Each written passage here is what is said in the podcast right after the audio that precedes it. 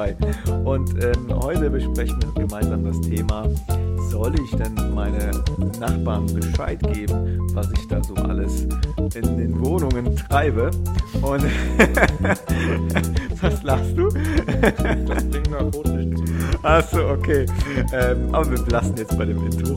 Und ähm, ja, zu diesem Thema erzählen wir euch gleich nach dem Intro alles. Aber wie immer bitte euch, ich weiß, die Ohren, ja, aber tut uns doch den Gefallen äh, und gebt uns doch eine 5-Sterne-Bewertung, wenn euch der Podcast gefallen hat. Und diesmal kürze ich es ab und starten direkt los.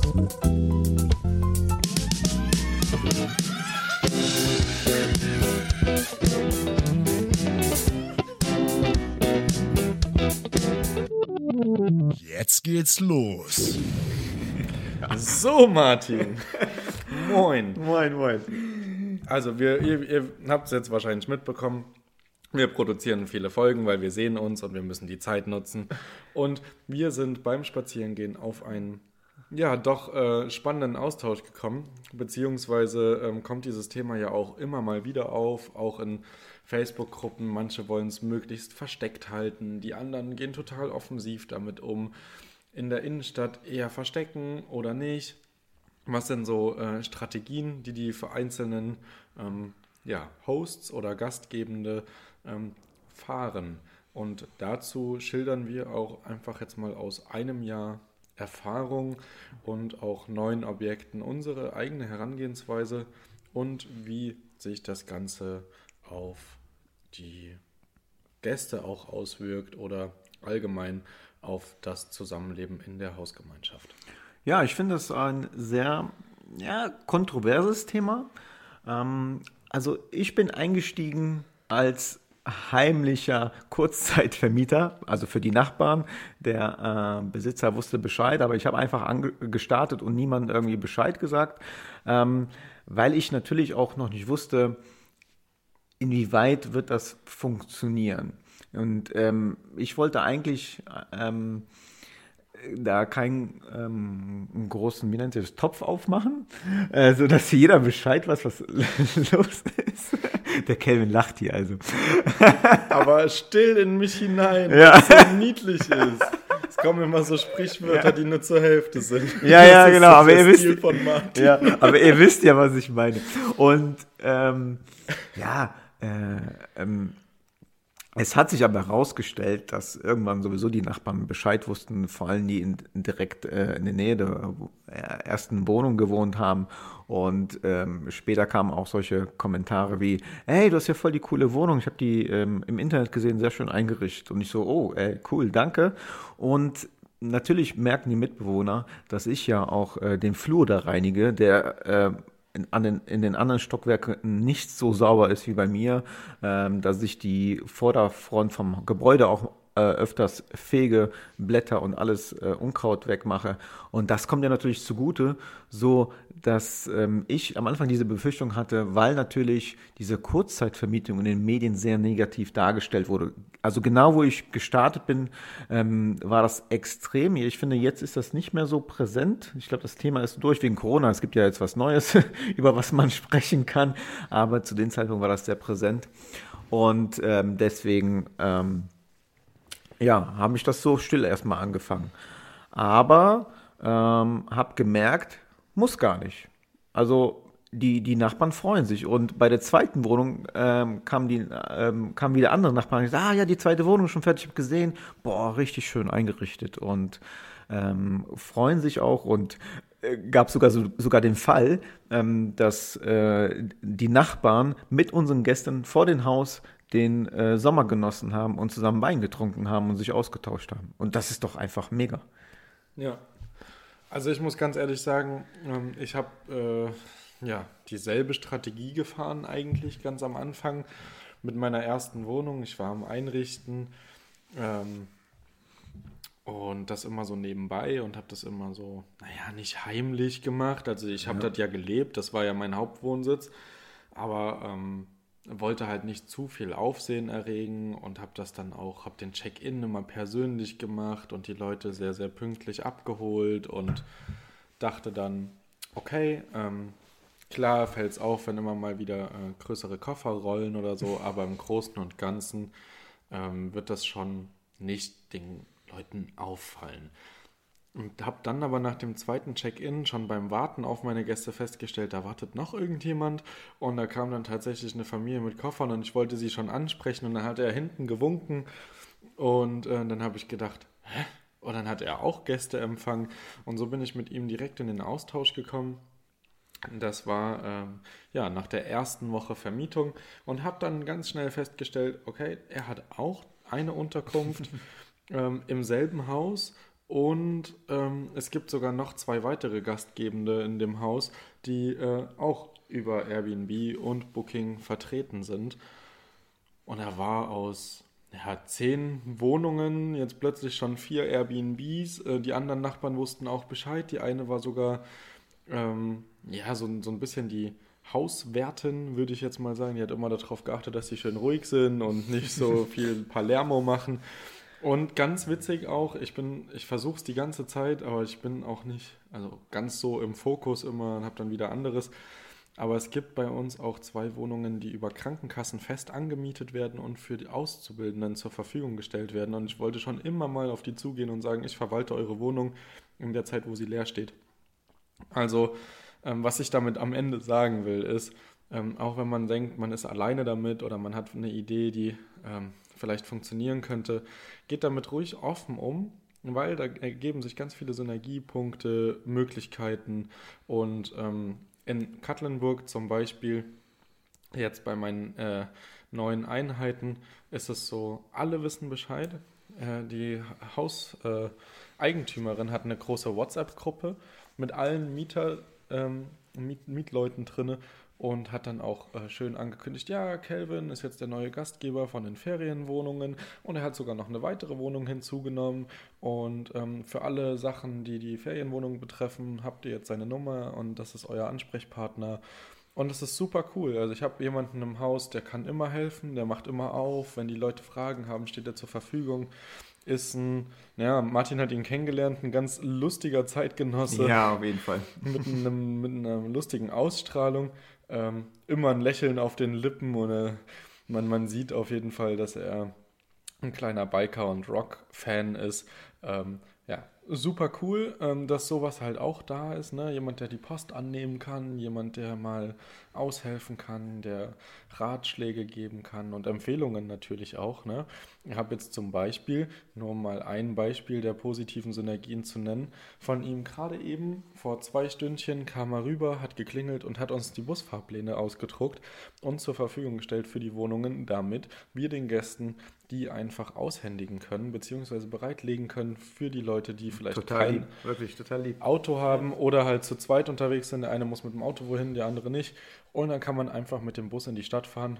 Äh, auch wenn man da ein bisschen Zeit für einplanen müsste. Aber es geht.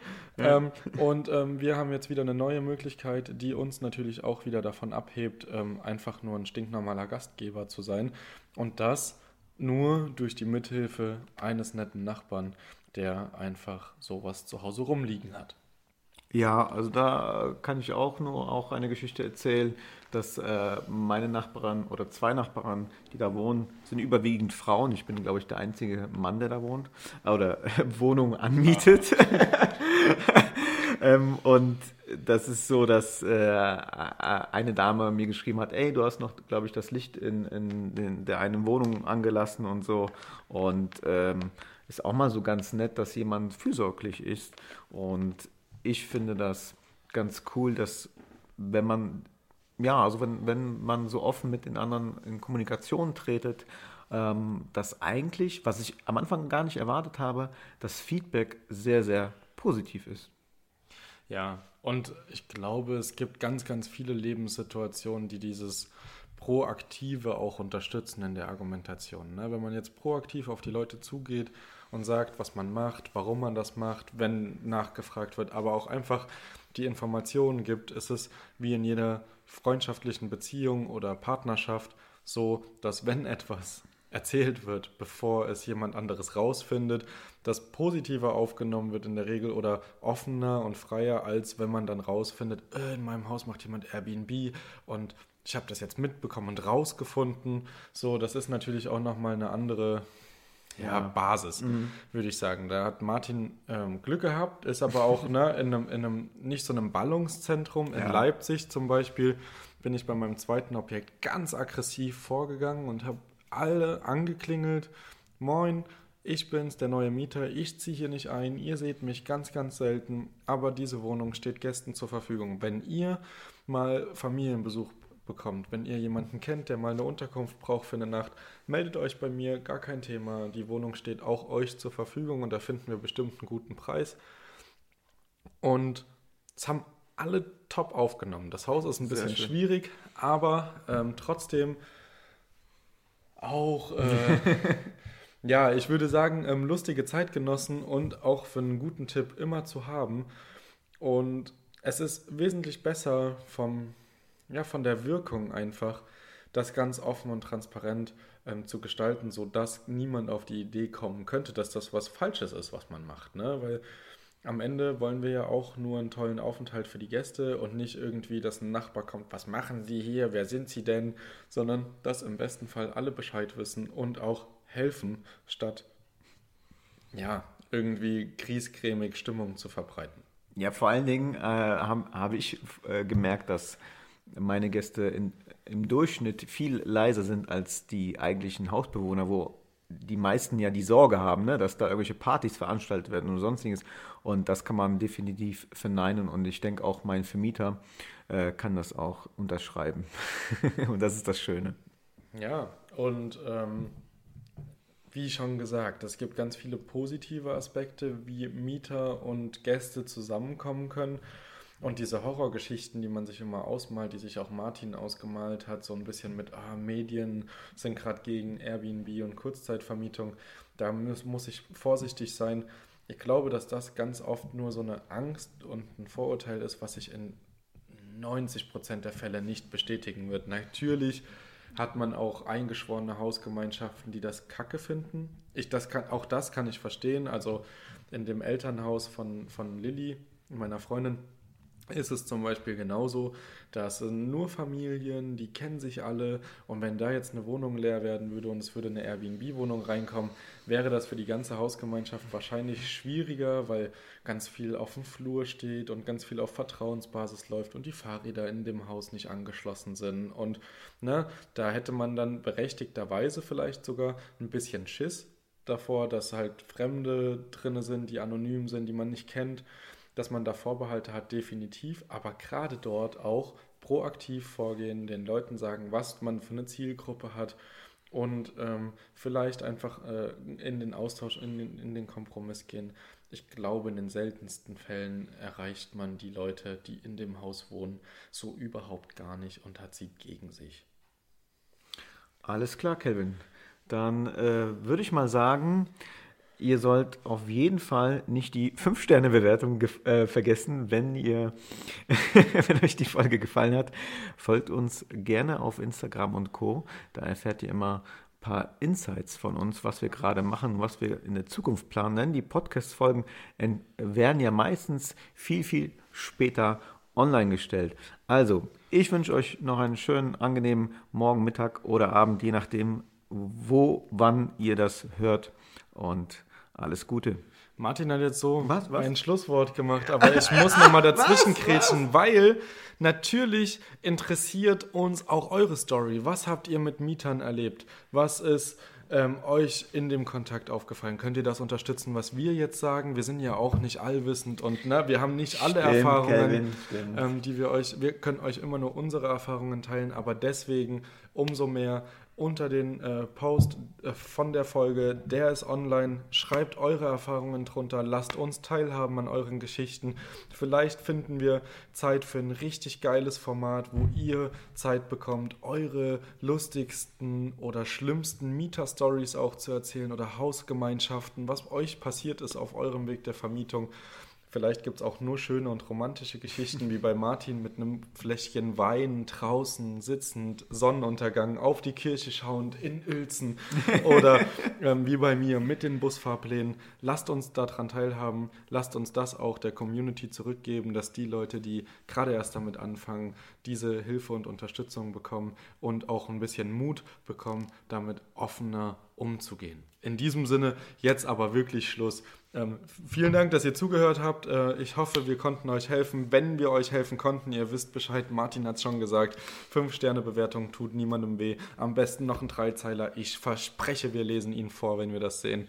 Und ähm, teilen ihn auf Instagram, falls ihr also auch unsere Follower für euch gewinnen wollt, einfach fünf Sterne dalassen. Bei vier Sternen teilen wir es natürlich nicht und geben nur Hate-Kommentare. Also in diesem Sinne, Ah, alles klar. euch einen schönen Morgen, rein. Mittag, Abend. Macht's Bis bald. Ciao.